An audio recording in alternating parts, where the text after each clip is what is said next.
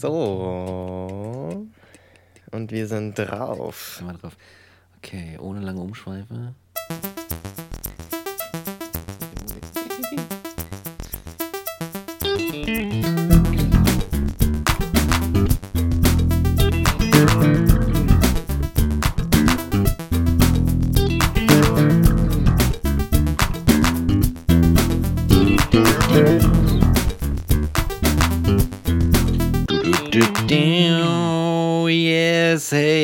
Welcome back, Egg, Egg, äh, Peter, zu deinem absoluten Lieblingspodcast namens Transphilosophisch. Äh, Folge 51, sage und schreibe richtig krass. Und äh, wir sind ganz glücklich heute, weil äh, von nun an gibt es äh, diesen Podcast nur noch mit richtig guten Kondensatormikros, die richtig gut klingen. Vor allem dann, wenn man sie nicht ansabbert. Genau. Wie der Mike das gerade macht, ganz lüstern. Ja, ich, bin, ich kann einfach nicht sein, ich muss einfach nah rangehen. Das riecht auch noch so nach, nach äh, äh Fabrik irgendwie. Es ist noch ganz, ganz frisch. Frisch gepresst. Frisch, genau, frisch gepresst. Frisch vom Mikrofonbaum gepflückt. Ja, exakt. Schön abgewaschen, geschält und jetzt direkt an die, an die Soundcard gehängt. Ja, voll. Äh, und nicht nur das, ja, das passt auch nämlich ganz gut heute mit den geilen Kondensatormikros. Ähm, denn wir sprechen heute über äh, ein absolutes Herzensthema. Das kann man einfach nicht anders sagen. Und dieses Thema lautet Musik. Musik. Einfach Musik. She's such a beauty. Oh, yes, yes, my first and only love. Aber es ist wirklich so. Ja. Du bist so der Typ, wenn Leute in Ehen sind und die sind so unglücklich und dann wird immer gesagt, ja, er ist mit der Musik verheiratet. ja, und nicht mit seiner Frau. Eigentlich ist er ja mit seiner Musik verheiratet. Das bist du. Ja, genau. Nur, dass du keine Ehe hast. Ohne Scheiß, genau. Wenn ich dann zu Hause sitze auf der Couch und das, äh, weißt du, die Kinder spielen und lachen so, hey Papa, ich habe heute eine Eins geschrieben, dann denke ich so im Kopf, denke ich so, dann kommt so ein Song. Oder du denkst irgendwie so total nostalgisch an irgendeine krasse Bassline aus irgendeinem Stück und so. Ja, ah, dieser Bassline. Hier, guck mal, ich habe Bauklötze zu einem Turm. Ah, dieser Drumroll ist so nice. oh, Scheiße. Ja, ey, das ist natürlich, das ist, äh, ja gut, da sind wir ein bisschen ins Schwärmen gekommen. Ähm, äh, aber bevor wir das tun, bevor wir uns unserer unendlichen äh, Love hingeben zu dieser, zu dieser schönen Sache, äh, gibt es natürlich noch einen Trans-Teil. Das ist richtig. Und zwar habe ich gar nicht so viel wieder mal zu erzählen. Hm. Aber, aber, also im Moment habe ich so ein paar körperliche Beschwerden. Oh. Und ich frage mich, ob das damit zusammenhängt, dass ich Hormone bekomme, weil man macht ja dann manchmal diesen Fehler, in die Nebenwirkungen der Packungsbeilage zu gucken und da stehen dann so Dinge drin. Es ist aber auch kompliziert zu sagen, ob das auf mich dann zutrifft, denn dieses Medikament ist per Verschreibung oder per Beschreibung für, so steht es drauf, erwachsene Männer. So. Und das ist kein besonders fortschrittlicher äh, Akt und ein Zeichen dafür, dass Transmänner Männer sind, sondern das ist so gemeint im ah, Sinne ja. von, du hast am Anfang mal den Chromosomensatz da gehabt, der passt und äh, ah. für dich sind eigentlich diese Hormone gedacht. Das bedeutet, dass die Nebenwirkungen natürlich vor allem sich auf sozusagen von Geburt an als Mann bestimmte Menschen mhm. bezieht. So. Und das bedeutet, dass vielleicht gar nicht genug Studien oder Erfahrungen dazu bestehen, wie das denn auf einen anderen Körper wirkt. Und deswegen weiß ich nicht, wie zutreffend diese Nebenwirkungen dann noch sind. Ah. Jedenfalls habe ich dann natürlich das Gespräch gesucht mit meinem Endokrinologen und er meinte so, wie lange nehmen Sie das jetzt schon? Ich so, ja, anderthalb, so irgendwann im Januar letztes Jahr oder so. Und er meinte dann so, ja, das wäre aber untypisch, wenn das jetzt, nee, das glaube ich nicht. Wir machen mal noch einen Test, aber so Blutuntersuchungen, aber ich glaube nicht. Und das ist so, das ist so die Sicherheit, die ich da habe. Ja, da sagt jemand so, ja, pff, wahrscheinlich nicht. Und ich muss sagen, das ist schon ein bisschen extrem. Also dafür, dass man so eigentlich ja alles an sich ändern kann mit diesen Hormonen, Ja. kommt dann jemand an und sagt, ja, pff, ach, das, was sie da merken, irgendwie, Ja. das ist nix. Das ist so. Und jetzt, pff, ich habe die Beschwerden ja trotzdem. Jetzt muss ich gucken. Scheiße. Aber es ist nicht alles Gold, ja. Also Ja. ähm, es kann auch passieren, dass man Nebenwirkungen hat von Testosteron. Ach Zum so. Beispiel auch Haarausfall und sowas. Davor hat er mich anfangs gewarnt. Ja, also Sie müssen wissen, es kann dann sein, dass Sie Haarausfall bekommen. Und der ist dann auch nicht wieder rückgängig machbar. Ah, ja, das ist aber doch dieser Standardhaarausfall, den Genau. auch dann, ne, den, den dann irgendwie auch so äh, äh, Cis-Männer ab 50 oder weiß ich, Ja, oder früher genau. schon be be bemängeln am, Ja, genau. am, am Testosteron quasi. Und da muss man dann auf den Vater mütterlicherseits gucken, also sozusagen den Opa, Ach so. weil das ist tendenziell die Person, an der man erblich bedingten Haarausfall, der das in den meisten Fällen ist, erkennt. Also das ist sehr wahrscheinlich, dass du dieselbe Art von Haarausfall bekommst, wenn diese Person Haarausfall hatte. Was? Mhm. Ja, ja. Natürlich liest man sich in sowas dann ein, wenn man sowas anfängt. Ja, ja. Okay, und was, womit muss ich dann rechnen? So, und da bin ich, glaube ich, ganz d'accord damit. Also, das ist dann so ein Alter, wo ich das dann auch ertrage. Wenn ich jetzt mit 23 anfänglich schon Haarausfall bekomme, das wäre ein bisschen bitter. Vor allem, weil meine Haare so ident- identitätsstiftend sind. also, Ja. Genau, das heißt, sowas ist irgendwie gerade am Stissel. Dann sollte ich eigentlich Termine haben in der Klinik in Berlin jetzt, Ah, ja. wegen meiner Mastektomie. Aber da wurde mir mitgeteilt am Telefon, ja, dieser Termin muss leider verschoben werden, beziehungsweise abgesagt. Verschoben wäre dann ins neue Jahr. Sie können sich Ah. Anfang des nächsten Jahres wieder melden. Wegen Corona sind alle Termine abgesagt.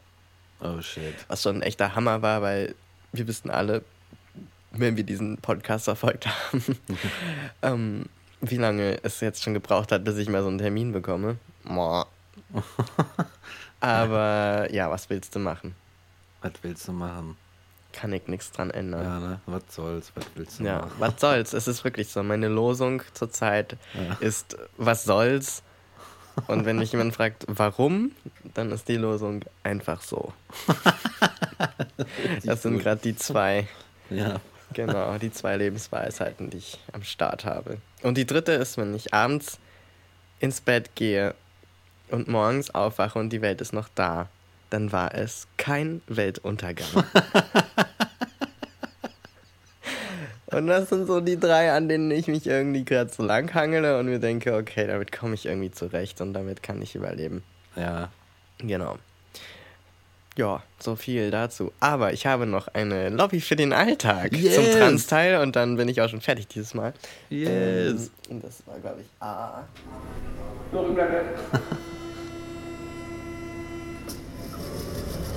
Lobby für den. Und zwar ist es ja mittlerweile so fortgeschritten, mein Passing, also dass ich als Mann sozusagen gelesen werde Mhm. im Alltag, was ja in dem Sinne kein Passing ist, weil ich ja kein Mann bin, aber das mal beiseite gelassen, ist quasi mein Passing so gut, dass mich Leute einfach so lesen und ich dann natürlich im Gespräch mit fremden Menschen auch immer so gelesen werde und so angesprochen werde.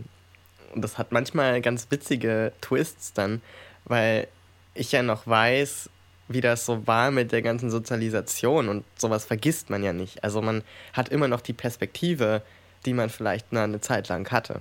Ich bin ja Ah. nicht jetzt über Nacht quasi mit Testosteron zu einem Vollzeitmann geworden, der irgendwie quasi bis in die kleinste Kindheit zurück noch eine Erinnerung daran hat, wie er ein Mann wäre oder so. Das ist ja nicht. Verstehe, ja. Ich Ja, habe ja all meine Erfahrungen noch sozusagen und meine Sozialisation, was ich auch als einen Riesengewinn empfinde und nicht als irgendein Manko. Und das ist aber dann witzig, weil ich dann zum Beispiel letztens an der Kasse war von einem Tierwarengeschäft und da habe ich Heu gekauft für meine Meerschweinchen.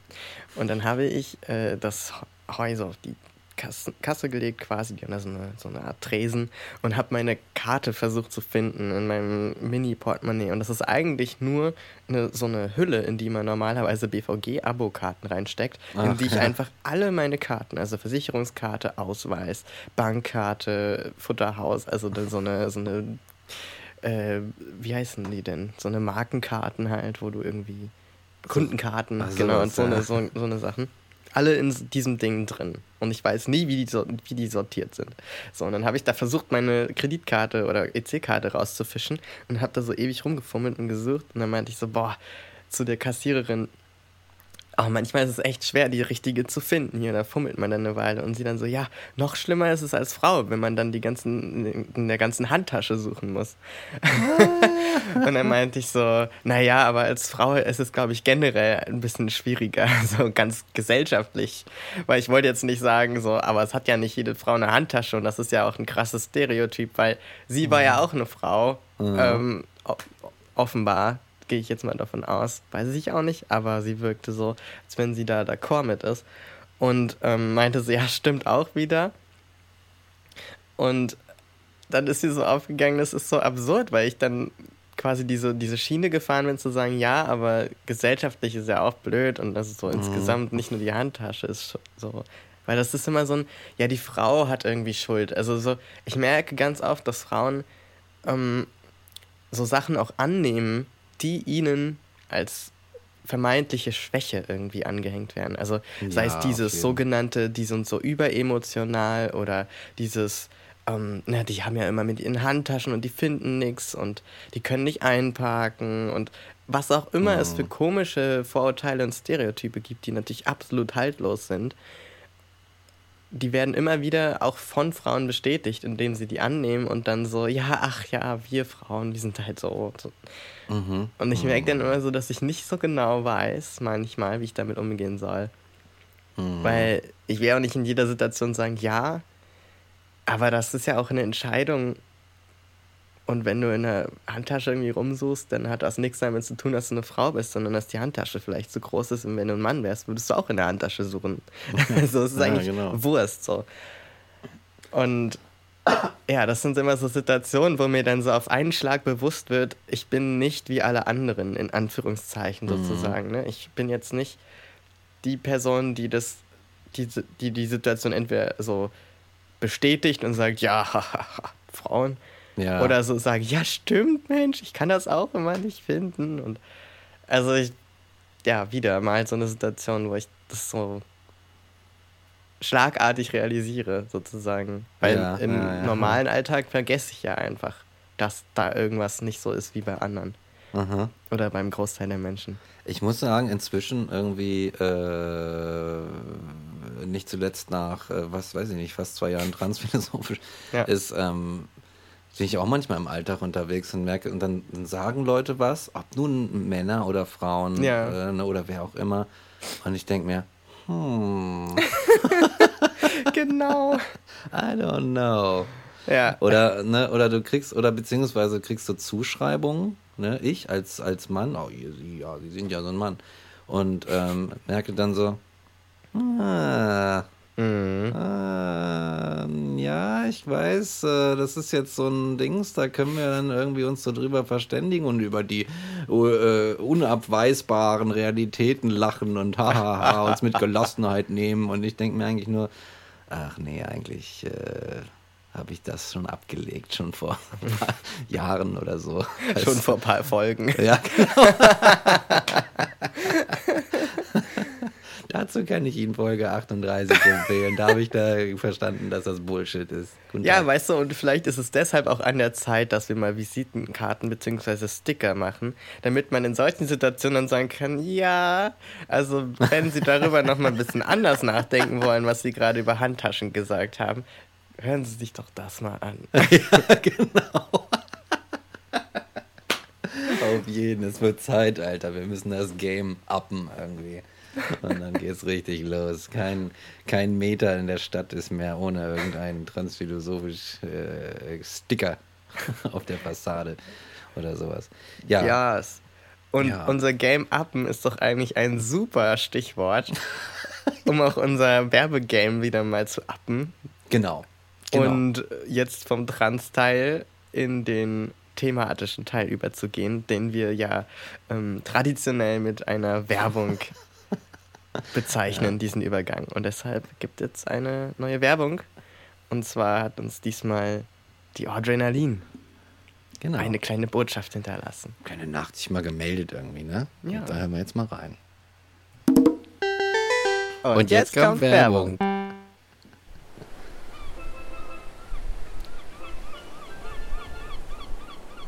Sad News, ich durfte nicht mehr nach St. Moritz.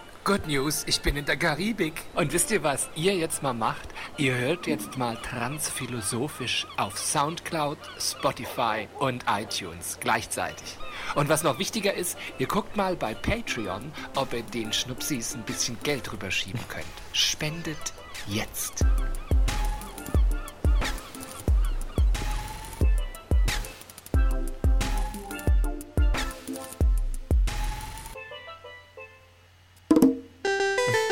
Werbung Ende.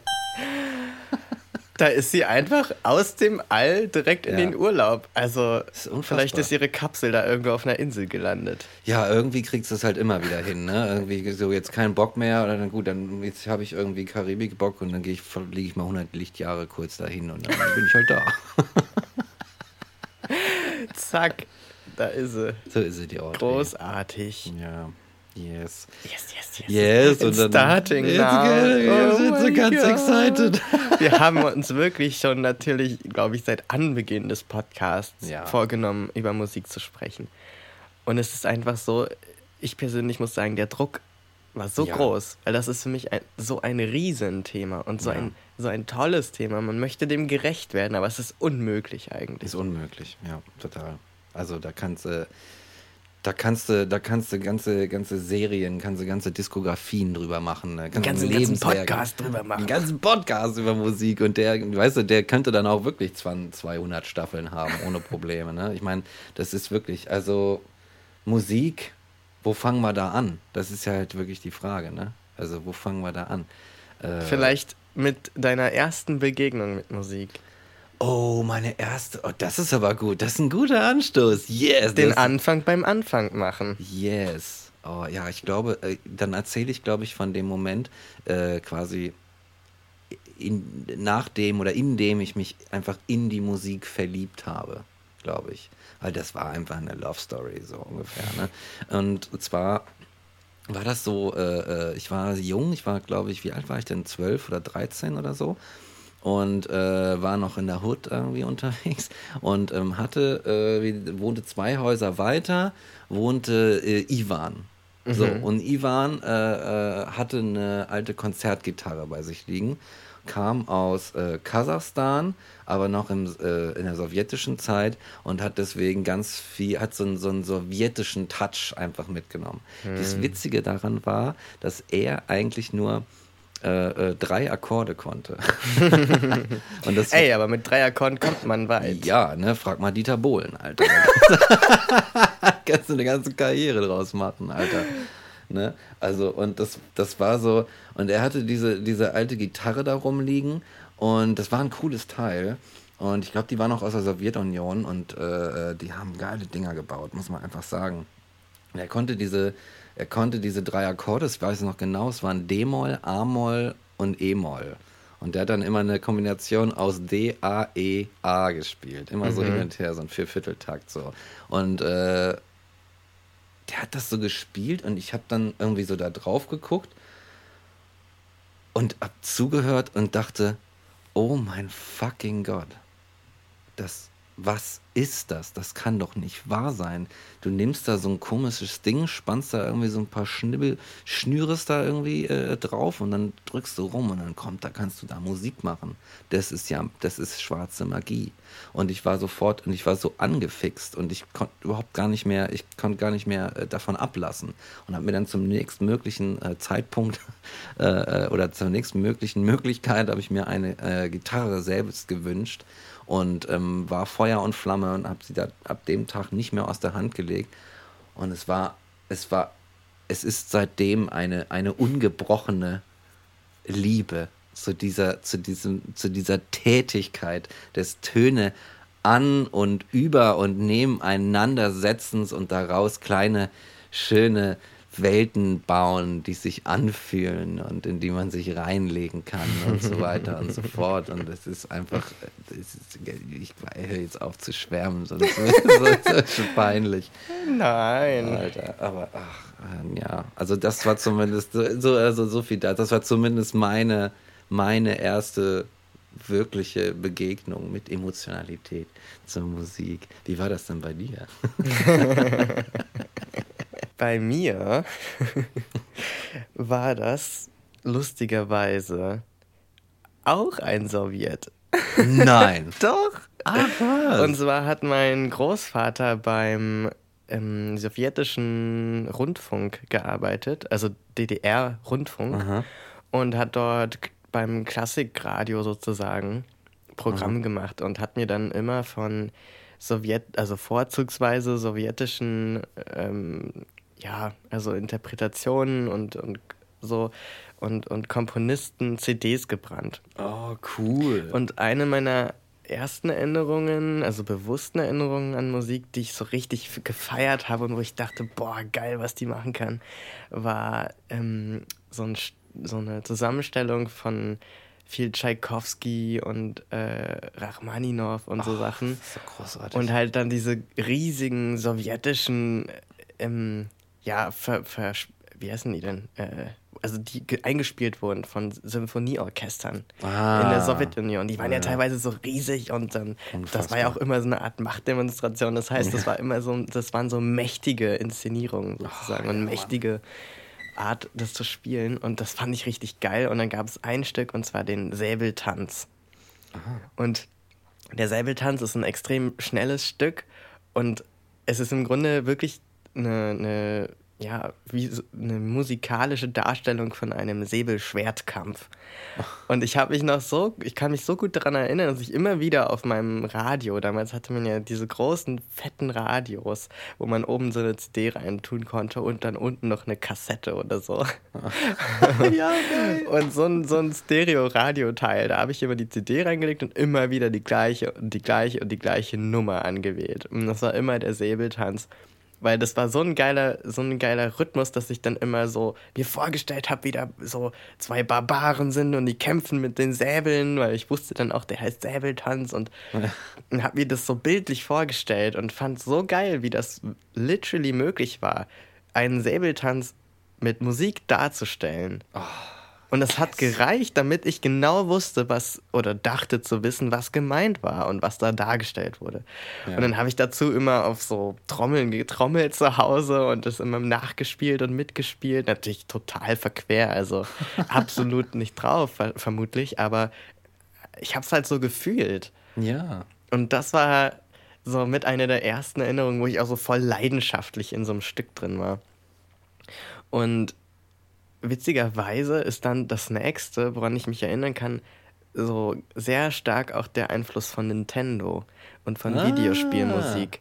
Also besonders die Kirby-Spiele, Oh, deren yes. Fan ich ja unbestrittenermaßen bin, haben so schöne Melodien teilweise, dass ich mir die später auf dem Nintendo DS zum Beispiel, dann als die späteren Spielversionen rauskamen, immer in diesen ähm, Audiotheken angehört habe. Also man kann ja in den Spielen manchmal die Musik auch extra hören. Also nicht im Level, sondern als extra Option. Und dann bin ich immer in diese, diese, diese äh, Theken gegangen quasi und habe mir das angehört als, als Stück so nebenbei, irgendwie beim Arbeiten oder so. Immer wieder. Weil ich so dachte, das ist so cool, was das in meinem Kopf entstehen lässt. Also es waren immer so ein, äh, für mich war immer Musik bewegend, die Bilder entstehen lässt. Mhm, also mhm. eigentlich zwei Dinge. Musik, die Bilder entstehen lässt oder Musik, die mich emotional bewegt oder ein bestimmtes eine bestimmte Emotion in mir auslösen kann. Ah, yes. Das sind so die zwei Dinge, die mich immer an Musik haben festkleben lassen, also die ich dann äh, sozusagen gut fand. Mhm. So, weil man kann, glaube ich, nicht von einem Musikgeschmack reden, der so generell gültig ist. Das gibt es einfach Nee, nicht. Und man kann meiner Meinung nach auch nicht über Musik äh, nur zu einem gewissen Grad, aber nicht, nicht grundsätzlich diskutieren. weil das hat mit Meinung nichts zu tun. Das ist einfach ein, eine Prägung, die man irgendwoher hat. Warum Ja. man bestimmte Melodien gut findet und andere nicht. Oder bestimmte Musikrichtungen gut findet oder andere nicht. Ja. Genau, deswegen war es für mich auch immer so interessant, dass ich eigentlich so über die Klassik erst zur Musik gekommen bin.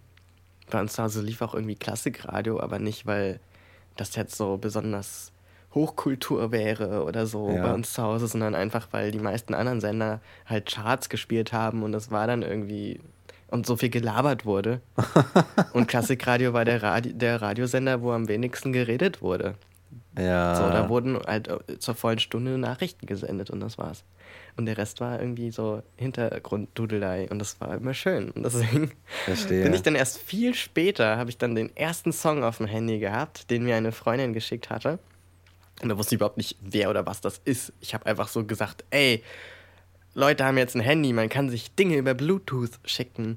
Ja. Schick mir doch mal deine Musik. Weil ich so mitgekriegt habe, alle anderen hatten so Musik auf dem Handy und haben so Musik gehört. ah, So ja, nebenbei. Und ich dachte mal, hä?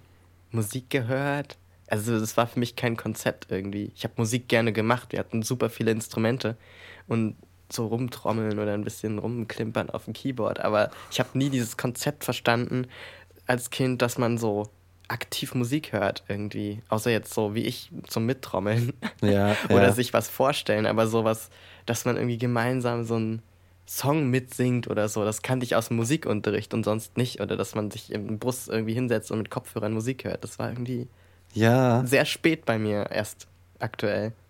Und dieser erste Song, den ich da aufs Handy bekommen habe, random, Ja. war Pokerface von Lady Gaga. Ah. Und das war, glaube ich, so mein bewusst erster Song, der so Charts war und der so Pop war. Und wo ich Ah. dann von da ausgehend dachte ich so, okay, da gibt es noch anderes außer sowjetische klassische Musik.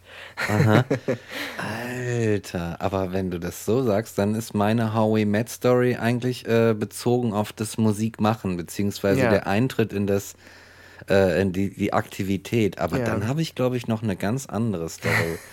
denn, denn das fing eigentlich, also so, das fing die, wirklich so diese Affinität zur Musik, die fing viel, viel früher an. Ja. Und das war noch vor der Grundschule. Und da war auch das Radio involviert, tatsächlich. Mhm. Und zwar, oh Gott, was war das denn? Ähm, da lief, das waren die 80er, ja? Es, es waren die fucking 80s. Die fucking Es waren die 80s. fucking 80s. Und natürlich lief dann nur das Beste der 80er und von heute aus dem Radio, nicht der 90er und so weiter. Und, Ja, ne, der so. 80er. Punkt. Genau, mehr gab es noch nicht. Wir hatten dann nicht mehr damals. Und dann saß Es gab ja nichts. der gab ja, hatten ja nichts drüben im Westen, weißt du? Schön im, im dicken Hannover aufgewachsen. Nee, äh, aber, aber das war, ich war halt so ein kleiner, äh, äh, so, so ein kleiner Stöpsel noch irgendwie und ähm, dann hatten wir in der Küche immer so ein, so ein alt, also ein altes Radio stehen. Das war wirklich alt. Ähm, und da lief dann immer irgendein Sender, tatsächlich halt nicht das Kulturradio, sondern der ganze Pop-Scheiß. Und ähm, dann kam im Radio, es, ich weiß nicht mehr, ich glaube, es war das Lied äh, Take My Breath Away. ich habe vergessen, von wem das ist. Oder es war ähm, Voyage, Voyage. Oh, das ist aber auch ein guter Song. Es waren, glaube ich, beide.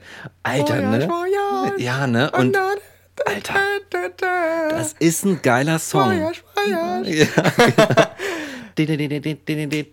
Und dann, ich, kenn, ich kann es genau auswendig. Ja. Und als kleines Kind äh, hörte ich das so aus dem Radio und ich war so reingezogen. Hm. Ich glaube, das war nämlich Take My Breath Away von dieser Stimmung dieses Liedes, dass ich dort sitzend am Küchentisch, während meine Mutter da stand und was gekocht hat, anfing zu heulen. Oh. Ohne Scheiß. Von dem Lied, weil ich, weil diese Stimmung, weil ich die irgendwie gechannelt habe und sofort irgendwie angenommen habe. Und die Sache, das Witzige dabei war, dass, dass meine Mutter irgendwie so diesen Schritt ging zu sagen, äh, ja, äh, was ist denn los? Warum weinst du denn jetzt? Ja, das Lied irgendwie. Und dann habe ich das irgendwie das, auf das Lied geschoben und dann hat sie das ausgemacht. und ich, und ich dachte so, äh, wait a second. This is not what this means. Genau. So, I want this. I want this. I want to feel things. Genau, genau, genau. Oh, weißt du, was, weißt du, was du dabei empfunden hast? I am sad now. Das hast du wahrscheinlich dabei empfunden. Ja, ohne Scheiß.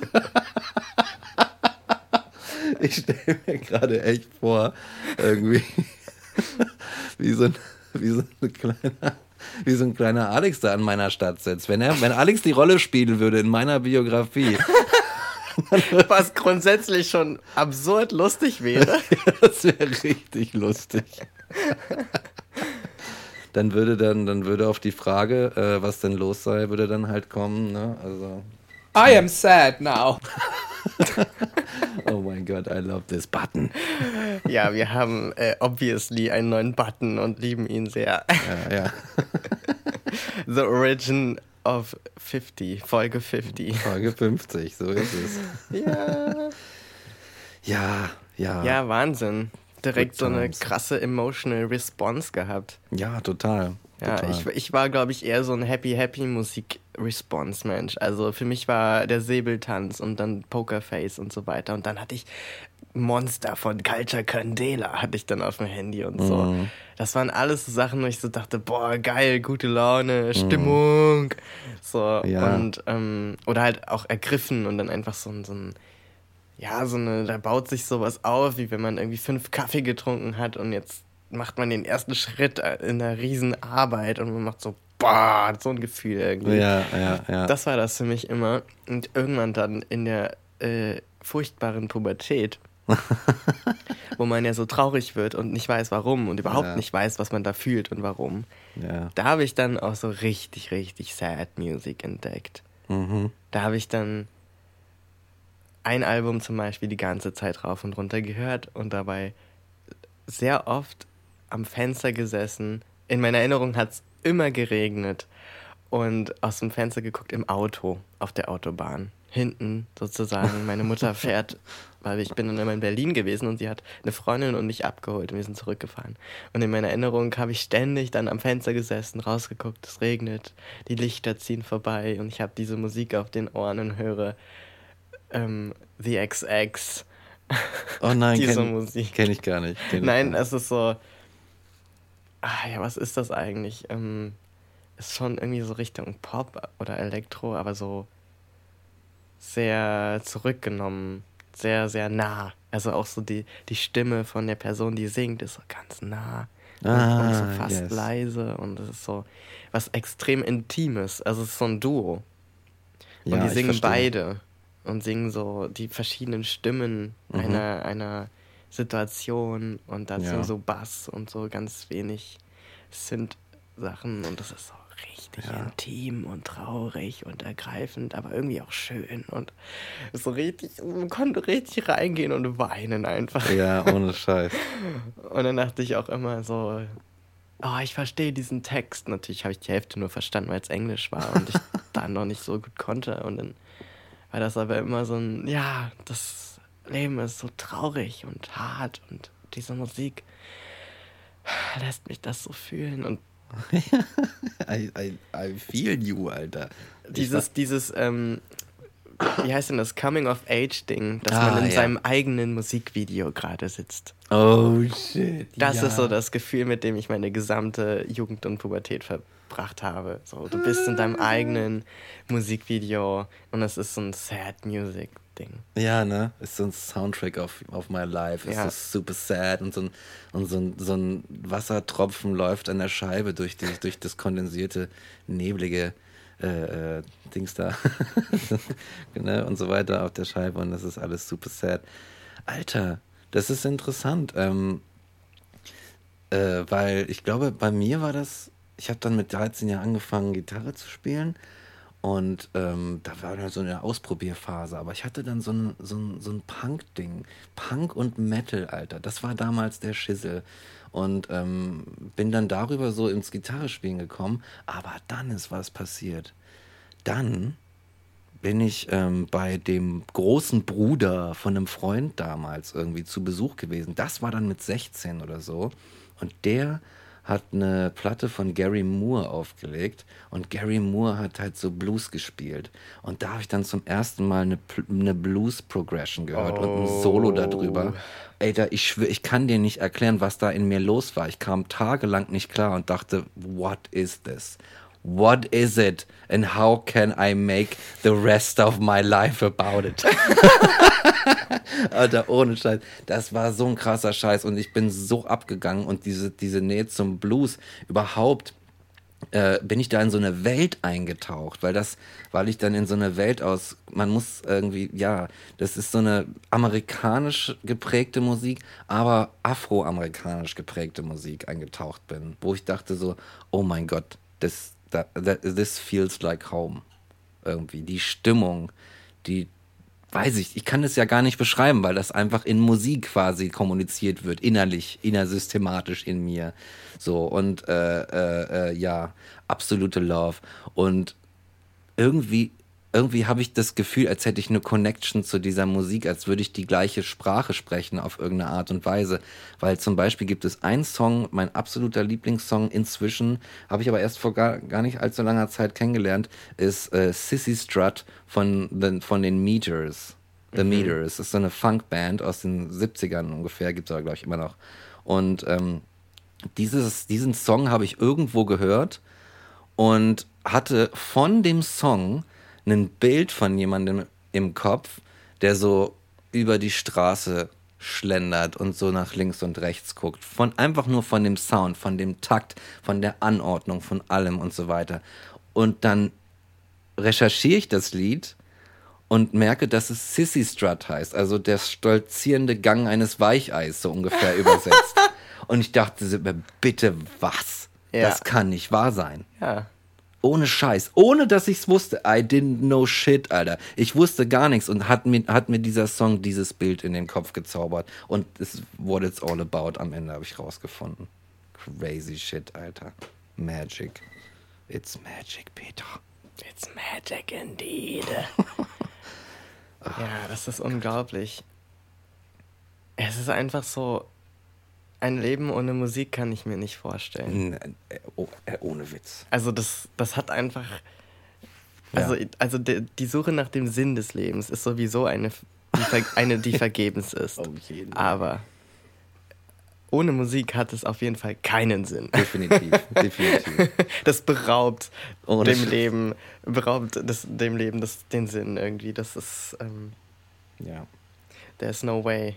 There's no way without it. Ja, und, Ja. und das sage ich als jemand, der nicht mal Musiker ist. Also ich würde mich nicht als Musiker beschreiben oder als, ich habe ja keine Band oder sowas. Und trotzdem ist Musik machen auch, nicht nur Musik hören, aber auch Musik machen so fester Bestandteil dessen, was ich irgendwie vom Leben möchte oder was mich erfüllt, dass ich mir das nicht vorstellen kann ohne. Also wenn, wenn man auch in meine Wohnung kommt, man sieht hier eigentlich mehr Instrumente als Zeichnungen. so, also hier steht irgendwie ein Klavier, hier ist eine E-Gitarre, hier ist ein E-Bass und hier ist ein Banjo und hier ist ein E-Drums und noch ein richtiges Schlagzeug irgendwie in der Ecke gestapelt. Überall hängen Mikros. Überall hängen Mikros, eine fette Soundcard und alles deutet darauf hin, dass ich voll der Musikcrack bin, was ich nicht bin. Aber ich habe einen riesen Spaß daran, diese Dinge zu nutzen und mich da so reinzufummeln. Und für mich gibt Ja. es einfach nichts Größeres, als irgendwas zu basteln aus Musikinstrumenten. also das, teilweise weiß ich, dass es mir manchmal richtig schlecht ging und eine Sache, die ich dann ohne drüber nachzudenken gemacht habe, war das nächstbeste Instrument zu greifen. Und das ist natürlich praktisch, wenn so viele um dich rumstehen. Und dann war das beispielsweise die, die akustische Gitarre. Und dann habe ich die genommen und habe wirklich nur auf einer Seite, die immer wieder angeschlagen, einen Ton gespielt. Mhm. Immer wieder. Und das ist einfach nur versucht, von der Gitarre ausgehend zu spüren, also die Vibration des Instruments, mich darauf zu konzentrieren und auf die, diesen Ton genau, wo, wo der ist und, und wie, wie der klingt, weil wenn du die Seite anschlägst, ist er ja auch ein bisschen höher, weil die Spannung höher ist und dann singt das so und dann fadet das so aus und verändert sich nochmal und Mhm. das zu beobachten und das wahrzunehmen, hat so eine heilende Wirkung und kann einen so reinsaugen. Ja. Und darüber habe ich dann zum Beispiel so angefangen, dann den nächsten Ton und dann irgendwie versuchen, Griffe zu machen. Und so ganz, ich habe immer autodidaktisch, also ich habe ein paar Mal so ein bisschen Unterricht gehabt für zwei Instrumente, aber nie lange. Mhm. Und alles, was ich heute eigentlich am liebsten mache und kann, ist fast alles autodidaktisch irgendwie so entstanden. Mhm. Und einfach nur aus diesem, ich guck mal, was dieser Ton jetzt macht. Und dann gucke ich, was diese zwei Töne machen. Und dann Oh, gucke ich, yes. was diese Abfolge von Tönen macht. Und dann immer so sich weiterentwickeln. Mhm. Und ich, ich weiß nicht, wieso das so heilsam ist, aber es ist einfach so. Es ist Man verliert sich komplett drin, man blendet alles aus. die Welt, die, die, der Rest wird einfach leise gedreht, Ja, der Gast der Welt. Und das ist großartig. So, das ist ein, das ist Relief. deswegen bin ich Mhm. auch total gegen diesen Instrumental- oder Instrumentsnobismus, zu sagen, ja, du darfst erst ein Instrument haben, wenn du es spielen kannst oder wenn du super determined bist, das zu spielen. und du, du musst dir irgendwie, wie das oft so vermittelt wird, du suchst dir am Anfang deines Lebens, suchst du dir ein Instrument aus Ja, und das genau. spielst du bis, den, bis zum Ende deines Lebens. So. Ja. Du, du bist dann der Pianist oder du bist dann der Violinist oder Ah, so. Furchtbar. Also das ist so traurig. Da habe ich so trau traurige äh, äh, Entwicklungen gesehen, muss ich ganz ehrlich sagen. Ja. Also ich bin auch so der krasse Autodidakt, was das angeht. Also auch LehrerInnen generell abgelehnt, immer was das angeht. So, nee, nee, das mache ich mal schön selber, lass mich mal bitte in Ruhe. So, äh, ähm, und habe dann gesehen, dass es wirklich so Leute gab, die haben dann auch ein, auch ein klassisches Instrument gelernt und sind dann durch die klassische Ausbildung gegangen. Und ähm, erstmal habe ich gemerkt, dass sie oft sehr abhängig sind von, vom Blatt und dass es ihnen sehr schwierig fällt zu improvisieren und sich auf das einzulassen, was von einem anderen irgendwie gerade rüberkommt und was dazu zu spielen. Und auf der anderen Seite habe ich es ganz oft erlebt, dass diese Leute anscheinend keinen wirklichen Spaß dabei haben und dann irgendwann an den Punkt, also nicht immer, aber Ja. oft, und dann irgendwann an den Punkt kommen, wo sie sagen, ich habe keinen, ich gebe es auf, ich lasse das, ich spiele das jetzt nicht mehr, ich mache mich frei von diesem Zwang. Ja. Und das da blutet mir das fucking Herz, so wenn ich sowas sehe. Ne? Das ist halt schlimm, dass da irgendwie so eine, so eine Beziehung zu dem, zu dem Instrument zerbricht. Ja, es ist echt schwierig, glaube ich, wenn man sowas Intimes und Persönliches zu einem Beruf oder zu so einem Zwang, so einem Yes. druckbelasteten Objekt oder Gegenstand macht. Das Ja, ist ja oft, wenn man Kunst oder künstlerisches Schaffen irgendwie, kreatives Schaffen ja, zum Job erhebt. Aber ich glaube, bei Instrumenten ist es besonders gefährlich, weil es da, glaube ich, besonders frustrierend sein kann. ja, ja, ja. Weil das sowas Bedeutsames sein kann, glaube ich. ja, aber so ein Instrument zu spielen und ah, so ein Level zu erreichen auch, an dem man das Gefühl hat, man beherrscht das. Das kostet so viel Zeit und wenn du es weglegst, weißt du, wie viel Zeit deines Lebens du da gerade weglegst. Ja, So, das, Ja. Da steckt ja ganz viel drin und auch die Erinnerungen, die damit verbunden sind und so. Also ich finde, Musik ist für mich auch ganz, ganz stark verknüpft mit Erinnerung. Also wenn ich heute die Musik höre, die ich als Jugendlicher gehört habe, dann weiß ich auch noch, wie es mir damals ging. Und dann weiß ich auch noch, was ich damals gedacht habe. Und dann weiß ich, um welche Themen es sich damals drehte absolut. und was mich belastet hat und was mich aufgeregt hat und so weiter. Und ich Ja. weiß, das bin nicht mehr ich und ich, ich bin sozusagen nicht mehr diese Version von mir, aber ich habe so, ein, so eine kleine Zeitkapsel und ich kann mich da reinsetzen und dann bin, Ja. ich, dann bin ich wieder 16 oder so. Ja, ohne Scheiß. Und der ganze Schmerz der Welt bricht auf mich herein. Ja. Und das Ja. ist so wertvoll. Und ich habe jetzt erst gesehen, ähm, so ein Video, das hat, ist, glaube ich, gerade viral gegangen, keine Ah, Ahnung, ja. von, von so einer Balletttänzerin aus den 70ern, die jetzt uralt ist und so im Rollstuhl sitzt und du siehst, die ist total hager, also an der ist nichts mehr dran, die ist total Haut und Knochen dünn Ah. und hat scheinbar Alzheimer und bekommt dann so Kopfhörer aufgesetzt und da wird dann Musik gespielt, Ballettmusik. Und du siehst, wie diese zusammengefallene kleine Kreatur sozusagen, die da im Rollstuhl sitzt, auf einmal so wirklich so als hätten sie der irgendein Lebenselixier gegeben, die Augen aufreißt, die Arme und die Schultern auch nach oben reckt, also wirklich eine ganz andere Haltung annimmt und auf einmal die Arme hebt und so riesige, total gleichmäßige Handbewegungen und Armbewegungen macht, weil sie eben dieses Gedächtnis hat an diese Zeit, wo sie Balletttänzerin war in New York. Und du siehst, wie das noch da ist und du siehst, wie das in ihr das komplett reaktiviert und sie auf einmal in der Lage ist, auch ihren Körper so anders zu nutzen. und das ist was, was Musik kann. Das ist so unglaublich powerful. Und auch diese Studien, es gibt ja teilweise so viele Videos und Studien oder, oder Experimente dazu, was Musik mit Alzheimer-Patienten Ja, wollte ich macht. auch noch sagen, ja. Und ich meine, das ist doch, Krass. also das ist, das ist auf einer medizinischen und, und dieser Ebene natürlich super interessant und voll vielversprechend, aber auf dieser magischen Ebene zu sagen, Audiowellen, wenn du es Ja. runterbrichst, Alter, wirklich. in einer bestimmten Kombination können dafür sorgen, dass sich ein Alzheimer-Patient, der irgendwie übelstes Parkinson vielleicht sogar noch hat, solche Bewegungen macht. Ja, Mann. Das ist so unglaublich. Das ist Zauberei. Das ist wirklich magisch. Das sind, das sind Also- Zaubersprüche. Also ich glaube auch Musik ist auf unserer Erde, auf unserem irdischen System sozusagen das, was der Magie am nächsten kommt. Ja, ich glaube das tatsächlich auch, Alter. Ja, ohne Dieses Witz. ganze, das ganze Geschwurbel von Energien und, und wir sind alle eins und, und con- interconnected und so weiter, wie weit auch immer man das treiben möchte und wie esoterisch man werden möchte. Für mich ist das Magischste von allem und nachweislich irgendwie out of this world immer die Musik gewesen. Absolut. Absolut. Ich habe auch. Wenn es einen Gott gibt, dann ist es die Musik. Auf jeden Fall. Auf jeden Fall. Nichts anderes. God is a DJ, Alter. Und nichts anderes. So nennen wir die Folge. ja, Mann, ja, Mann. Oh, genau, Alter. Gott ist ein DJ. God is a DJ.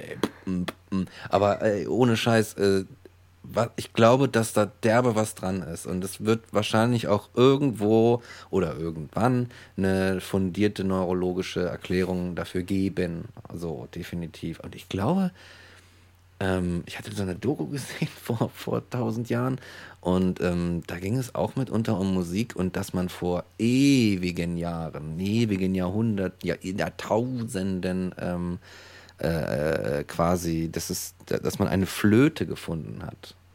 So eines der ersten Instrumente unserer Spezies war vermutlich eine Flöte. Und das war so lange her, dass man wahrscheinlich sagen kann, dass dieses, dass das Musikmachen als Kunstform, also einfach dieses, ah, ich sehe in meiner Wahrnehmungswelt diese und jene Töne, einen Unterschied und setze die in Verhältnisse und das macht irgendwas und damit kann ich was transportieren oder da kann, kann ich auch äh, meine, meine Spezies-Mitglieder da irgendwie begl beglücken auf eine Art und Weise. Ich glaube, dass das eine sehr, sehr alte Sache ist und dass das sehr tief in uns sitzt die Art dieses Musik und dass man das, dass du das, die, dass du das in so vielen verschiedenen, sich auch voneinander isolierten Kulturen wirklich findest. Und wir hatten ja auch mal die Diskussion über die Liebe, dass man sagt, die ist überall, aber das ist nur so ein kleines Nebenbeispiel. Ich denke, dass man es bei der Musik viel klarer sagen kann, weil du da einen, einen, einen akustischen Gegenstand hast, einen Sachverhalt, wo du sagen kannst, guck mal, da gibt es diese Leute, die haben so Flöten und die haben ähm, Fälle auf, auf Holzstämme gespannt und können Takte daraus schlagen, also ne, mathematische Strukturen. Und dann gibt es diese Kultur, die macht dieses und jenes und das und das. Und es ist einfach, ich glaube, es ist ein ganz, ganz tiefer Teil von uns. Was auch immer es ist. Es ist echt essential. It is. Peter. It is. Und ja, I love it. Kann ich nur sagen. Ich habe auch gerade überlegt, ob ich irgendwelche Tiere kenne, die Musik machen. Ja. Ob das sozusagen was ist, weil ich hatte irgendwie das Gefühl, immer schon, auch wenn man sich so sehr, sehr alte Musik anguckt, die so überliefert und traditionell immer weitergegeben wurde, also schon viel älter ist als das, was wir heute so im Radio hören oder kennen, die hat ja, die, die, die hat immer so einen Beigeschmack von, das ist so instinktiv, intuitiv, das ist in uns schon drin, quasi Mhm. beim Zusammenbauen der Gene war da irgendwo so ein Musikgen dabei. ja. Und Ich habe mich gerade gefragt, ob es das bei anderen Tieren auch gibt. Und ich glaube nicht. Vielleicht ist das auch was so urmenschliches Hm. auf eine Art. Ja, auch mit dem kreativen Aspekt Genau. dahinter. Zumal ich aber glaube, dass es zumindest Vögel gibt, Stimmt. die ne, mit ihrem Gesang irgendwie so ein bisschen gucken. Und es gibt, ich habe wieder vergessen, was das für ein Vogel war, aber I like birds und manchmal gucke ich mir so niedliche Dokus an. Und ähm, es gibt tatsächlich Vögel, die nicht nur ihre Artgenossen nachahmen, sondern die sich auch ähm, Sachen ausdenken. Und es gibt auch einen Vogel, der im Traum seine Melodien erprobt und Au! erfindet oder sowas. Aber ich habe vergessen, wie der heißt. Also, ne, irgendwie Cool. krass, ne? Irgendwas ist da. Yes. Ja, so Dinge, so Dinge aus Pleasure machen sozusagen. Ich glaube, das ist was, was Menschen sehr viel zugeschrieben wird. Ja. Also just for fun. Und das ist ja was, was sehr intelligenten Tieren auch dann zugeschrieben Mhm. wird. Delfinen zum Beispiel. Ah ja. Ja, krasse Diggis. Ja. Ja, die machen vielleicht auch so ein paar Sonarklickereien, um sich bei Laune zu halten oder so. Ja, Und singen knows? mal so in den Ozean hinein. Klick, klick, klick, klick. ja, Mann. Oh, Mensch, ey.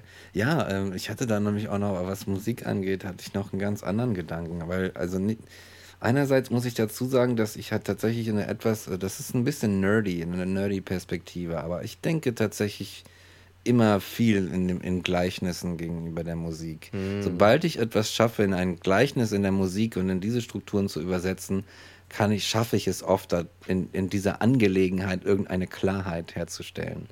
So, und deswegen ist das vielleicht ein bisschen nerdy, was ich sage. Aber woran ich tatsächlich dachte, war die String-Theorie.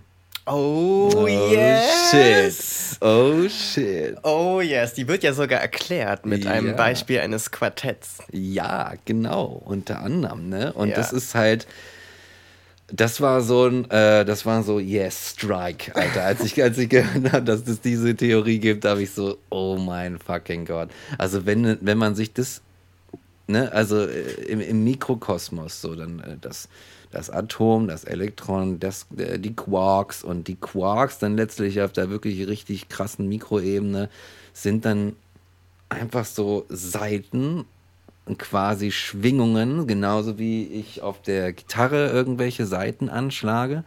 Und aus diesen fucking Schwingungen setzt sich unsere die Materie zusammen, aus der wir bestehen. Die Energie zusammen. Ja gut, die sind austauschbar. Aber, aber ähm, weißt du, und das aus diesen Dingern, das wird das ist schon so abgefahren und unfassbar. Aber wenn ich mir denke, wenn, dann, wenn das so ist, wenn, Alles ist Musik. dann ist alles Musik. das ist so cool, Ja. Alter. Dann ist das Universum eine fucking Symphonie. Aber was Holy für eine. Alter. Oh, ich, I love it. Es ist so großartig, oder? Das, wenn das, wenn Hawking recht hat und so, ne, dann ist, dann ist das das Leben. Und das ist das Schönste, was ich mir vorstellen kann. Ja. Oh, fuck. Das war auch Ah. der Punkt in der Doku, die ich damals darüber gesehen habe, wo ich dachte, oh yes, it Ja. makes so much sense to my little heart and my little brain. Absolut, Alter. Das ist so gut. Oh, ey. Und das Und das erklärt dann ja natürlich auch ganz auf, auf äh, super magische Art und Weise, warum wir so responsen zur Musik, warum wir darauf so reagieren, warum das mit uns was macht, Ja. obwohl das ja keine handhaft, handhabbare Sache ist, die man irgendwie anfassen kann, wenn man sie jetzt nur hört. Warum löst das was in uns aus? So, das sind auch nur ein paar Soundwellen. Ja, Ja. aber wenn du auch aus Soundwellen bestehst, Alter, Alter, ohne Scheiß. dann interagiert das natürlich total. Dann trifft Materie auf Materie und dann, dann steht da was. Und das, das fühlt sich dann so an wie Trauer oder wie Wut oder Freude oder sowas. Ja, stell dich, ist ja nicht nur das Universum, du bist ja Teil des Universums. Genau. Das heißt, auch du bist so eine kleine Symphonie. Ja. Und wenn die, und dann mit an, und die, die sozialen Interaktionen ist wie Band. Du machst eine Band. Du hast irgendwie, Genau. weißt du? Und manche Leute können einfach nicht zusammen spielen. Ja. Das funktioniert halt einfach nicht. Scheiß, Das stimmt, das stimmt, das stimmt. Und manchmal passt es so fucking gut. Und das ist wie Love of my life, Alter. Das hatte ich einmal, habe ich ihm, glaube ich, nie gesagt, Alter. Aber ich hatte, äh, ich hatte in, in, in Göttingen hatte ich eine Band und da war ein Schlagzeuger, Fabi. Und ähm, als ich den das erste Mal habe spielen hören, beziehungsweise Antworten habe hören auf eines meiner Riffs oder sowas, dachte ich, und auch dann beim nächsten Mal dachte ich so, oh mein Gott, wir verstehen uns hundertprozentig. Du weißt, you get out of my head. Beziehungsweise, nein, komm rein und mach dein, do your thing, weißt du? Du machst erst so ein Fenster auf und du siehst ihn so und sagst, okay, jetzt mache ich noch, das, noch die Tür auf. Ja, genau. so, komm rein, Alter. Auf jeden Fall. Es war wie, es war, es war telepathisch beinahe schon in dem Moment, weil ich spielte irgendwas und denkte mir so, oh ja, sowas dazu wäre geil vom Schlagzeug. Und dann kam es einfach. Es kam einfach. Und das ist, ich kann das gar nicht beschreiben, was für ein fucking Moment, also was ist überhaupt, überhaupt, wie es sich anfühlt, Musik zu machen, auch mit anderen Menschen und das dann zu, was zu spielen und in der Luft verbindet sich das zu einem Ding, zu einer Entität, Alter, die wiederum auf dich zurückwirkt und du machst es und es ist Bam und es ist, es ist so unfassbar krass, auch emotional, finde ich. So, und ich irgendwie ist es eine Form des, finde ich, eine Form des In-Beziehung-Tretens zu den jeweiligen Personen, die am Musikmachen-Prozess beteiligt sind. Ja, es ist eine riesige Orgie. Es ist eine fucking Orgie. Man muss das nicht sexualisieren. Nein. Eigentlich, aber es ist, man muss es vielleicht auch nicht sexualisieren, weil es einfach besser ist als Sex. Sorry, Alter, sorry, aber es ist besser, finde ich. Aber nichts gegen Sex. Ja, es ist unglaublich. Es ist so gut, oder? Also, I don't know. Ich, Ich habe auch das, also was, woran ich immer denke und was mich fasziniert ist, wenn du dir so, was generell vielleicht ein bisschen komisch ist eigentlich, wenn man drüber nachdenkt, es gibt viele Dokus über so sogenannte Naturvölker Ja. und so weiter, wo ich manchmal dann auch denke, ist das eigentlich nicht total seltsam, als Westen dahin zu kommen mit deinen Kameras und zu sagen, jetzt gucken wir uns die mal an. Also es ist so ein bisschen ja, ja. Uah, also ein komisches Ja. Gefühl dabei. Aber es ist auch eine Möglichkeit, mal was ganz anderes sozusagen kennenzulernen, was auch Menschsein äh, Ja, ist genau. sozusagen. Ja. Und was ich da immer geil fand und wo ich immer dachte, warum haben wir als Westen das denn irgendwie nicht dabei? Also warum gibt es das bei uns nicht? Das finde ich absurd, dass es das nicht gibt. Ist dieses, wenn man arbeitet, dass man dabei Musik macht. Also wenn du irgendwie einen Holzbaum, also wenn du einen Baum zum Beispiel fällst, dass dann man dann gemeinsam einen Chor auf irgendeine Art anstimmt oder irgendeinen Sprechgesang und im Takt dazu irgendwie mit der Axt in den Baum geht. Weil dadurch Oh, alles cool. in so einen Flow kommt und alles einfacher wird und dadurch auch eine Struktur bekommt. Also Musik ist ja immer auch Struktur. Ja. Ich finde, eine der geilsten Musikrichtungen für mich persönlich ist Math Rock. Weil es wirklich halt das, was Musik schon ist, Mathematik, nochmal so auf die Spitze treibt und sagt, ja, wir nennen es jetzt auch so und machen irgendwelche abgefahrensten Takte, wo du eigentlich dein Gehirn, wo du quasi mit dem Taschenrechner daneben sitzen musst, um das zu verstehen. Aber es macht so einen Spaß irgendwie. Ja, Mann, das ist großartig. Und, und das quasi zu nutzen und zu sagen, wir strukturieren eine für sich genommen total unbegrenzte Tätigkeit sozusagen. Also das hat ja keinen Anfang und kein Ende. Es gibt ja, kein richtiges Baumfällen oder so, sondern du haust halt eine Axt in den Baum und irgendwann kippt er um. Aber dass man daraus so ein Happening macht, ähm, also jetzt beispielhaft sozusagen, oder dass man zum Beispiel, ähm, was es ja auch gibt, äh, wenn man Weizen von, von dem Spreu trennt und das halt mit diesem Draufklopfen macht Ja. und nicht mit irgendwelchen Maschinen, dass dann irgendwie da vier, vier Frauen sind meistens dann in dem Fall sitzen und alle so eine nach der anderen so klopp, dann die nächste klopp, dann die nächste klopp, dann die nächste klopp. Und das dadurch, dass sie das in so einem Rhythmus machen, wird es zu so einer Reihe, dann wird so klopp, klopp, klopp, klopp, klopp, klopp. Und das ist so Oh, und dabei singen sie und so weiter. Und Ach, das ist ja, das sind ja nur ein paar Beispiele, um das, das, also ich finde das so geil. das ist so cool. Oder Oh auch diese, diese, ähm, wie heißt denn das, diese Workers-Songs oder Work-Songs oder diese Ah. Musik, die entstanden ist von den Häftlingen. die einfach äh, die oft ja Sklaven waren Ach, oder so. äh, in, äh, auf dem amerikanischen Kontinent. genau, richtig. Äh, Und dann, Gospel war das doch, oder? War das nicht am Ende Gospel? Ich glaube, das war. ist das nicht aus der Kirche? Ja, ich sozusagen? glaube, das ist da hingekommen. äh, Ah, beziehungsweise okay, da auch präsentiert worden. Ah, okay, weiß ich nicht gut genug. Ja. Aber auf jeden Fall diese, ähm, wir haben im Englischunterricht damals sowas gesungen, irgendwie so Worker-Songs oder so und haben uns Ah. im Zuge mit diesem Beschäftigen mit der Geschichte Mhm. und ähm, dass man einfach ne, in einer Reihe irgendwie steht und auf diesen, diesen diese harte Arbeit vollrichtet, wenn man irgendwie Sklave ist oder irgendwie als Häftling irgendwo ist, äh, Mhm. natürlich zu Unrecht, aber halt irgendwie damit umgehen muss und dann sagt, okay, wir sind jetzt hier und wir müssen jetzt irgendwie auf diesen Steinen rumkloppen, in Ketten gelegt und wir machen das aber zu einem Rhythmus und singen dabei. unfassbar. Und dann hier dieses ähm, Take the Hammer, ich weiß gar nicht mehr, wie dieser Song geht, aber das, ah, das fand ich immer Ja. so krass und ich dachte, warum ist das so überhaupt nicht Gegenstand von westlicher Kultur, zu sagen, dass man Arbeit zu einem äh, musikalischen Happening macht. Ohne Scheiß. So, also Why? das ist so, ich finde, das ist die einzige Art, wie man Arbeit zu sowas Gemeinschaftlichem machen kann. Durch Rhythmus, durch, durch ein Miteinander, was irgendwie Ja. einer Jam-Session gleicht. Ja. Es gibt Therapieformen, die das auch mit musikalisch äh, äh, quasi ungebildeten Leuten irgendwie machen, dass sie die hinsetzen und denen irgendwie eine Trommel in die Hand geben und sagen, da haust du jetzt mal so drauf in diesem Takt so. Ne? Ja. Und das, dass man dadurch Gemeinsamkeit, also quasi so ein, so ein Band-Dings simuliert. Ja.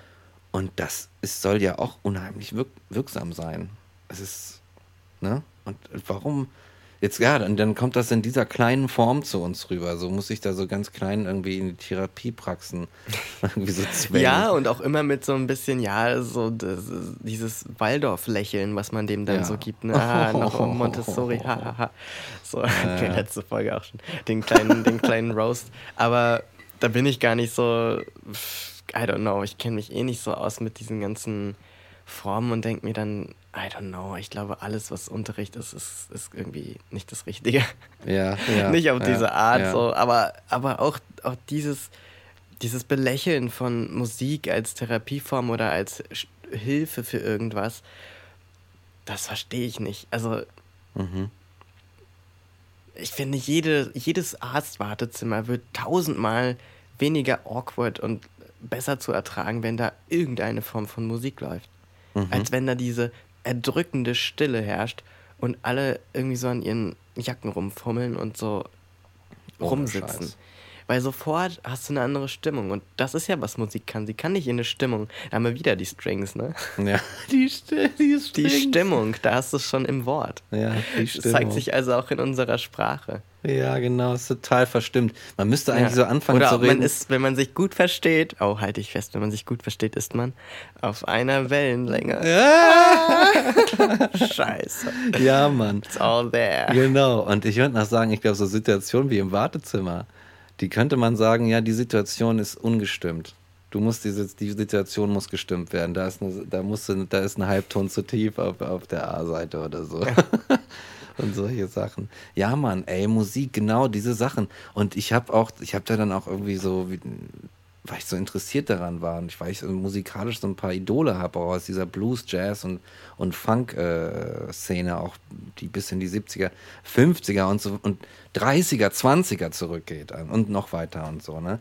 Ähm, gibt es auch, dass sie diese äh, in der, in der Zeit der Sklaverei, dass sie diese Musik genutzt haben, um sich heimlich Botschaften zu, zu, zu stecken. Zum Beispiel gibt es, und da denke ich an eine Sache, ich weiß nicht mehr, welches Lied das ist, und da war eine Textzeile, Wade in the water und solche Sachen. Genau. Alter, wie, äh, wie smart kann man sein? Zu sagen so, ja, ich habe eine Idee, wie wir miteinander kommunizieren können und uns bestimmte Hinweise geben können, ohne dass The Man das mitkriegt. Und wir machen einfach einen fucking Song draus. Denken mir so, Alter, ihr seid Geniuses. Ihr seid Geniuses. So, und dann lernen die auch noch so geil Gitarre spielen. Ich komme nicht mehr klar, Alter. Ich bin, ich bin, ich äh, koche über vor Endorphinen. Ja, es ist unglaublich, was sie mit uns macht. Ja. Und, und wir machen sie ja auch. Wir machen sie und sie macht was mit uns. Das ist Es ist so crazy. ohne Scheiß. Das ist, das geht hier gegen, gegen jegliche Gesetze der Thermodynamik, der, der Physik überhaupt. Einfach, Vielleicht ist die Musik unsere einzige Chance auf ein Perpetuum mobile. Alter, ich wollte es nicht sagen. You didn't need to say it. I felt it.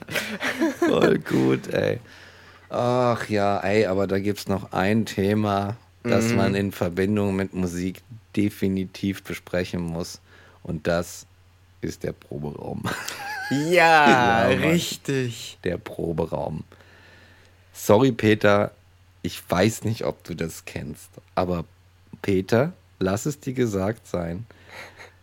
Der Proberaum, und zwar ein richtiger, mit einer Couch, ein paar Couches drin. Mit Couches, mit so einem Fliesentisch Tisch Genau, genau. und äh, drei Aschenbechern, alle voll. alle voll. Leere. Chipstüten, halb volle Chipstüten, die schon alte Chips drin haben, Genau. die man nicht mehr essen kann. Staub, Schmutz überall. Staubschmutz, Spinnenweben, Genau. Bierflaschen, jede Menge Bierflaschen. Genau, offen. Leer, halb voll, offen. Alles. Zu, Exakt. Steht durcheinander, keine Ahnung. überall Kabel. Kabel liegen, hängen, äh, stehen, was, such Du dir was weißt nicht, aus. welches kaputt ist oder Genau. welches ganz. Du musst es jedes Mal neu ausprobieren. Und niemand Genau. schmeißt die kaputten weg, sie sind einfach nur da. Genau, genau. Und dieser Raum, Peter, dieser Raum ist der schönste Ort, an dem ein Mensch sich befinden kann. Ohne Scheiß, der schönste Ort. Es gibt keinen besseren und entspannteren Ort als ein Proberaum. Und keine schöneren Momente zum Chillen eigentlich als die auf der Proberaum-Couch zwischen dem Musizieren oder am Ende oder am Anfang, oder? Das ist so gut, Alter. Es ist unglaublich und es ist auch so ein Raum, wo alles andere nicht existiert. Ja. Es gibt einfach nur diese Probe oder eigentlich auch nur diese Sofas in dem Moment. Ja. Und Teppiche gibt es auch fast Oh, immer. das, ich liebe das. Teppiche. Die Tepp auch bergeweise. Da liegt der Ja. ein, drei übereinander, egal, weißt du? Zum Dämmen, Zum- aber es dämmt natürlich nicht genug, aber No. dennoch. Und es riecht immer Ah. nach kaltem, abgestandenen Rauch und so ein bisschen Bier und Ja. irgendwie nach Instrumenten. Aber wenn man an Instrumenten riecht, riecht man das nicht. Aber wenn sie dann in einem Raum stehen, riecht man sie auf einmal. Also Man es ist ganz seltsam. Auf jeden. Das riecht und sowas von. Ach ja, und dann sitzt du da und irgendjemand hat sein Instrument nicht leise gedreht und ganz langsam arbeitet sich so eine Rückkopplung immer lauter. du bist aber so bekifft und schon und merkst es gar nicht. und auf einmal wird es laut. Und ach Mann, ey, da- das ist einfach großartig. Jetzt wird das so ein Geschwärme hier, aber es ist einfach, es ist einfach cool. Dieser Ort ist wirklich so, keine Ahnung, das ist das, das ist wie das, das Spielzimmer Deluxe. Spielzimmer Deluxe. Und du bist irgendwie da und es ist auch irgendwie so, egal wie alt du bist, es ist irgendwie fast immer das Gleiche. Es ist immer die gleiche entspannende Sache und du bist immer, immer wieder so ein bisschen auch so dieser junge, begeisterte Mensch, der da sitzt und der einfach nur albert oder so und Blödsinn erzählt.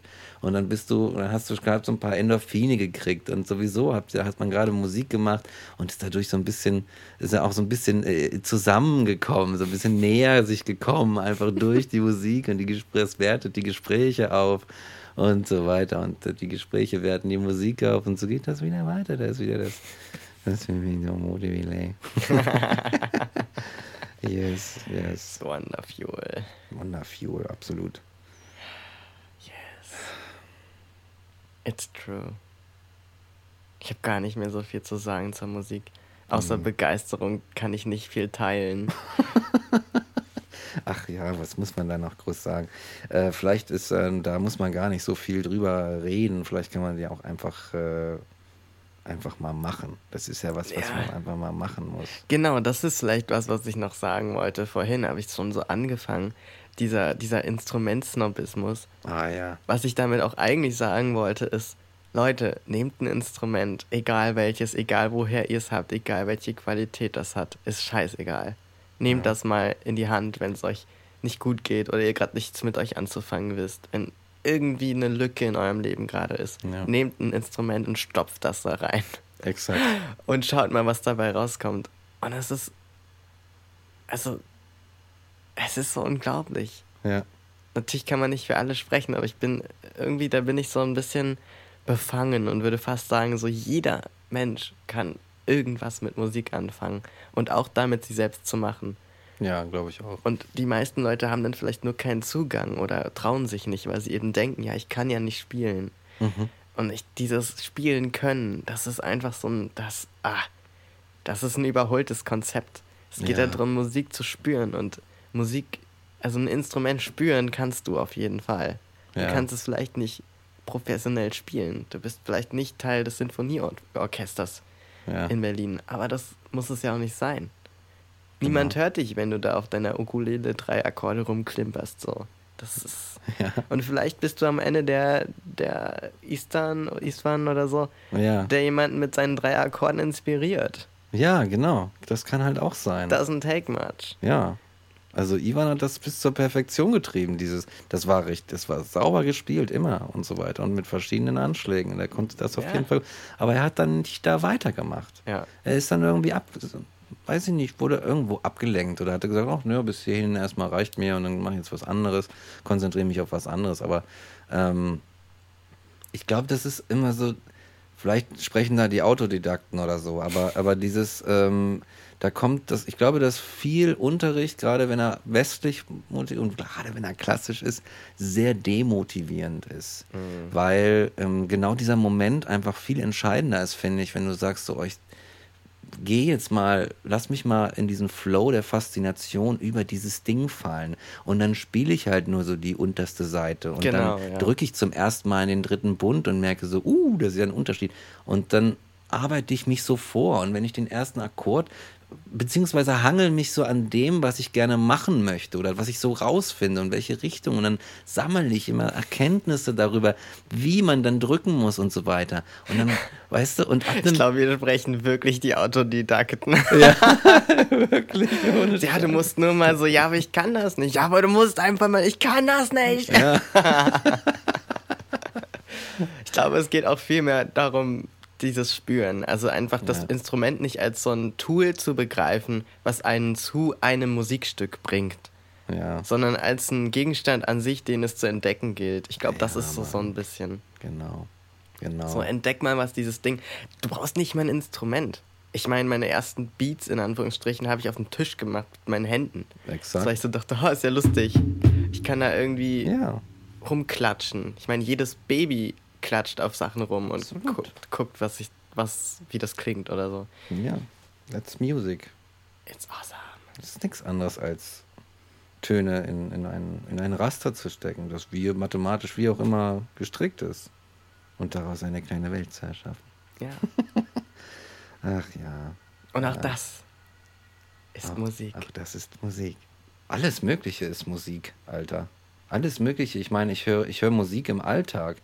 Ich habe letztens, als ich, äh, als wir hier Musik gemacht haben und ich in den Nachtbus musste, weil es wieder so spät geworden ist, gibt es vorne am Nauener Platz ähm, gibt es eine Ampel, äh, wo die, die halt, ähm, äh, äh, äh, halt dieses Klackern hat. Ja, Ah, Und die, it's so good. und, Alter, und diese Ampel steht, weiß ich nicht, glaube ich, in der richtigen, am richt, in der richtigen Stelle in der Häuserschlucht und hat dieses erzeugt einen so geilen Takt, den Ja. ich, ich hatte zum Glück meinen Zoom in der Tasche, den ich noch aufgenommen habe, weil ich dachte, weil ich diesen, diesen Takt höre, dieses Geräusch höre, sofort den Takt höre und eigentlich in meinem Kopf noch andere Elemente dazu baue und dann so einen fetten Takt irgendwie da drumrum baue.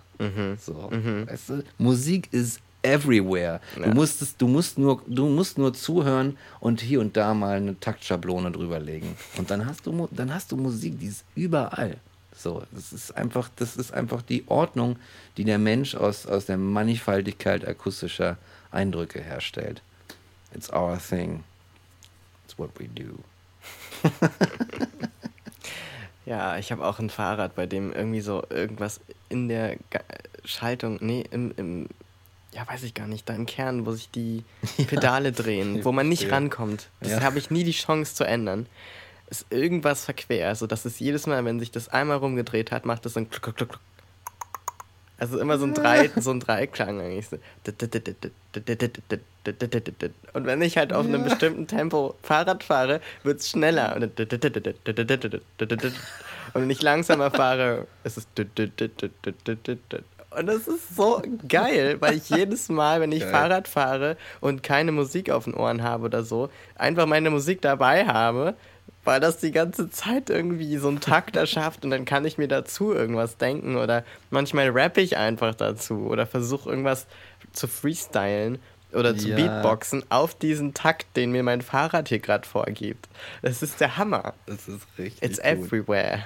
Das ist, ja, wirklich. und auch zum Beispiel gibt es ja diesen, ich weiß nicht, wie der heißt, dieser Account. Ich glaube, ähm, Make Speech to Music oder so. Ich weiß nicht, wie der sich nennt. Aha. Aber wo ein, oder es gibt sogar mehrere, wo, wo Leute, die extrem gutes Gehör haben für Töne und so weiter, auf dem Keyboard oder auf der Gitarre irgendwelche Memes oder Vines nehmen oder irgendwelche Audioausschnitte von oder Videoschnitte von Celebrities, wo die irgendwas sagen, die Kardashians oder so, und dann quasi jede, jede Aussage, die die machen, also was sie sprechen, mit einem Akkord widerspiegeln. Also quasi das spielen, was die Leute sagen in oh. Akkorden. Also wenn ich zum Beispiel sage, äh, das ist ein Brötchen, dann mhm. kann man ja daraus aus jedem Wort, das ich gerade gesagt habe und aus jeder Regung in meiner Stimme, mhm. kannst du ja den Akkord raushören sozusagen, wenn mhm. du es kannst. Und dann macht er dö, dö, dö, dö, dö, dö.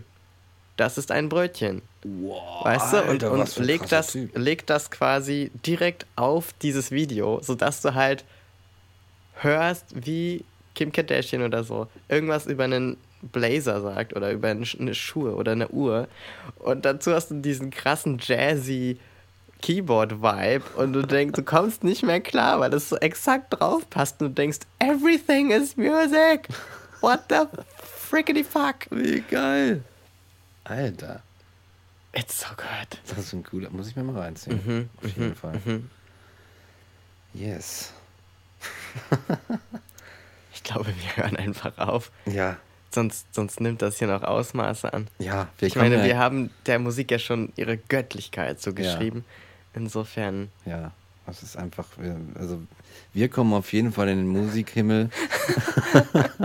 das ist schon mal nach diesem Everything Tag. Is music. Genau. Ja, ne? Genau. So, und äh, damit gehen wir, glaube ich, über in den praktischen Teil dieser Veranstaltung, oder?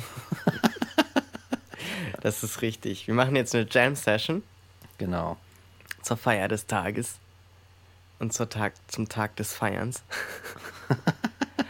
und spielen das dann als Outro, oder? Wir spielen das dann als Outro. Mal gucken, was wir heute basteln. Genau. Das wird dann zum Outro. Ich würde sogar die ganze Jam-Session aufnehmen und gucken, ob vielleicht so, oh. ob die Entwicklungsphase dahin nicht vielleicht interessant uh. ist. Einfach um dem Peter mal so beiwohnen zu lassen, wie das so ist, wenn so zwei Freaks irgendwie so Töne aneinander klatschen. und jetzt das da und dann das da. Äh. ja, Mann. Yes. It was nice having you, Peter. Yes, wir sagen schon mal Tschüss. Genau. Support us on Patreon. Please. Und äh, überhaupt support us. Und vielen Dank an die Leute, die uns schon auf Patreon unterstützen. It's incredible. Und auf Kofi. Wir ja. haben so viele Kaffee bekommen. Ähm, das ist Wahnsinn. Wir sind ja. richtig starstruck davon. Das ist toll. Ohne Scheiß. Also es ist so, es ist wirklich äh, schmeichelhaft. Es ihr, seid, ihr, seid, ihr seid einfach toll. Ohne Witz. Und vielleicht können wir zum Schluss noch diese coole Nachricht vorlesen von jemandem, der die uns vor kurzem ja. Kaffee geschenkt hat. Das war echt super geil. Mit, mit einer Nachricht dabei, worüber ich mich sehr, sehr gefreut habe. Und zwar hat uns Finn auf Kofi mhm. Kaffee gekauft. Und zwar, glaube ich, sogar mehrere Tassen Kaffee. Vielen Dank, Finn, wow. schon mal an der Stelle. Also, Finn schreibt, ich habe jetzt in ungefähr zwei Wochen 39 Folgen angehört. Holy crap. Oh Jemand hat uns gebingehört. Also ich meine, wie cool ist das denn? in Klammern, ich schaff, ich schaff das bald, hinterherzukommen. Und wollte einfach mal Danke sagen. Ihr habt mir viele neue Einblicke gegeben und ich mag eure Art, Gespräche zu führen. Danke. Oh. Lieber Finn oder liebe Finn, wie auch immer, ähm, vielen Dank für den Kaffee Oh, und vielen Dank für diesen Text und dieses Lob. Das freut uns wirklich sehr. Das ist so, das ist wirklich, das ist wirklich rührend. Ja, ganz, ehrlich- also- ganz ehrlich. Ja, wirklich, ganz ehrlich. Deswegen lesen wir das auch gerne vor, wenn wir mal so eine Message kriegen oder Ja. so. Weil es, also, ich kann das selber immer nicht so richtig begreifen. Nee. ähm, aber es ja, freut uns wirklich sehr, sehr, sehr, sehr, sehr, sehr, sehr. It's so nice. Wir freuen uns auch über Nachrichten, wenn kein Kofi dabei ist oder kein Patreon-Account, sondern einfach nur so. Das stimmt It's tatsächlich. so nice. Es It's ist so schön, nice. immer wenn einer schreibt. Ne? Ja. Also, oder It's incredible.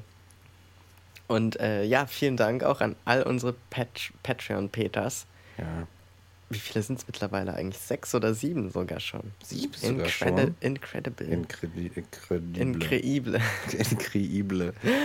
Gibt auch bald neuen Stuff. Also dann, Ja. also, also äh, jetzt mal um so ein bisschen Druck zu machen, verspreche ich das Ja, uns selbst müssen wir Druck machen, Ja, das genau. stimmt, ja. Es gibt bald neuen Stuff. So ein paar, ich würde sagen, so ein paar Bonusfolgen. Wir haben da noch so ein paar Sachen, äh, die noch so ein bisschen gemacht werden müssen und dann gibt es da noch mal so ein bisschen extra Content. Ja, und ey, wenn, wenn ihr Patreon-Peter seid oder sonst irgendwie Fan von Transphilosophisch und ihr habt irgendein cooles Projekt oder irgendeine coole Page am Start, dann können wir auch einfach mal eine Werbung machen. Yes. Why not? Das Werbe-Jingle-Business ist nämlich offen für Ja. alles Mögliche. Wir Ja. basteln super gerne an diesen Jingles. Genau. Another part of Music Love. Und ja, also was gut ist, wird auch beworben, würde ich mal sagen. So ist es. Also immer her mit, dem, mit, dem, mit den Vorschlägen, mit den Ideen. Yes, bis dahin bleibt uns gewogen Genau. und bis zum nächsten Mal. Tschüss. Tschüss. Bye, bye.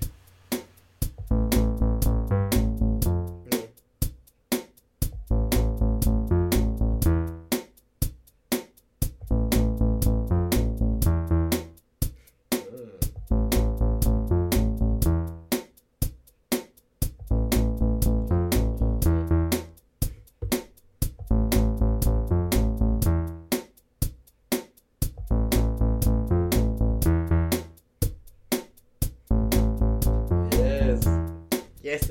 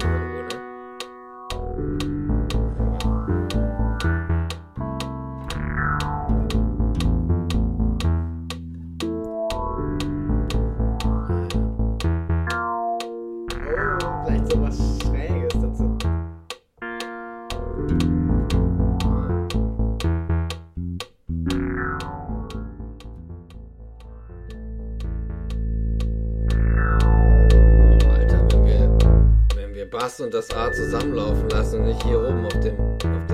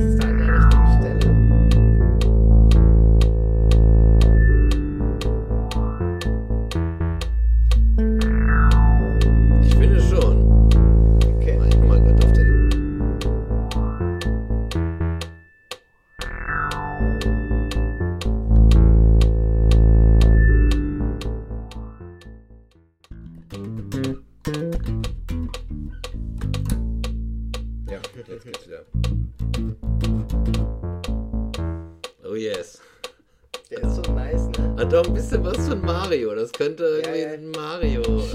Mario-Dings sein. Unten ja. in der Höhle irgendwie. Ja, ja, Unten. genau. Ja, ja, ja.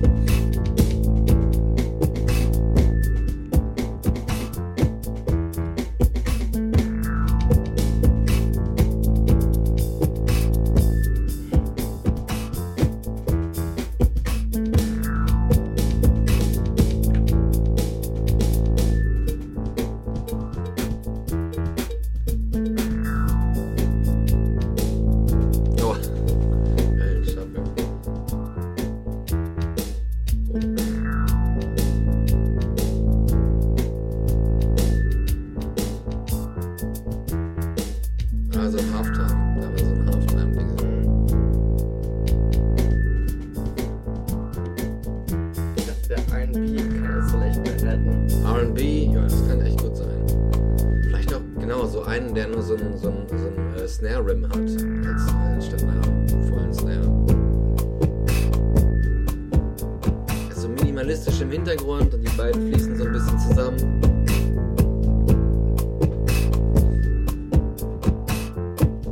Bossa Nova einfach. Aber wieder! und schön, wenn der Bossa Nova.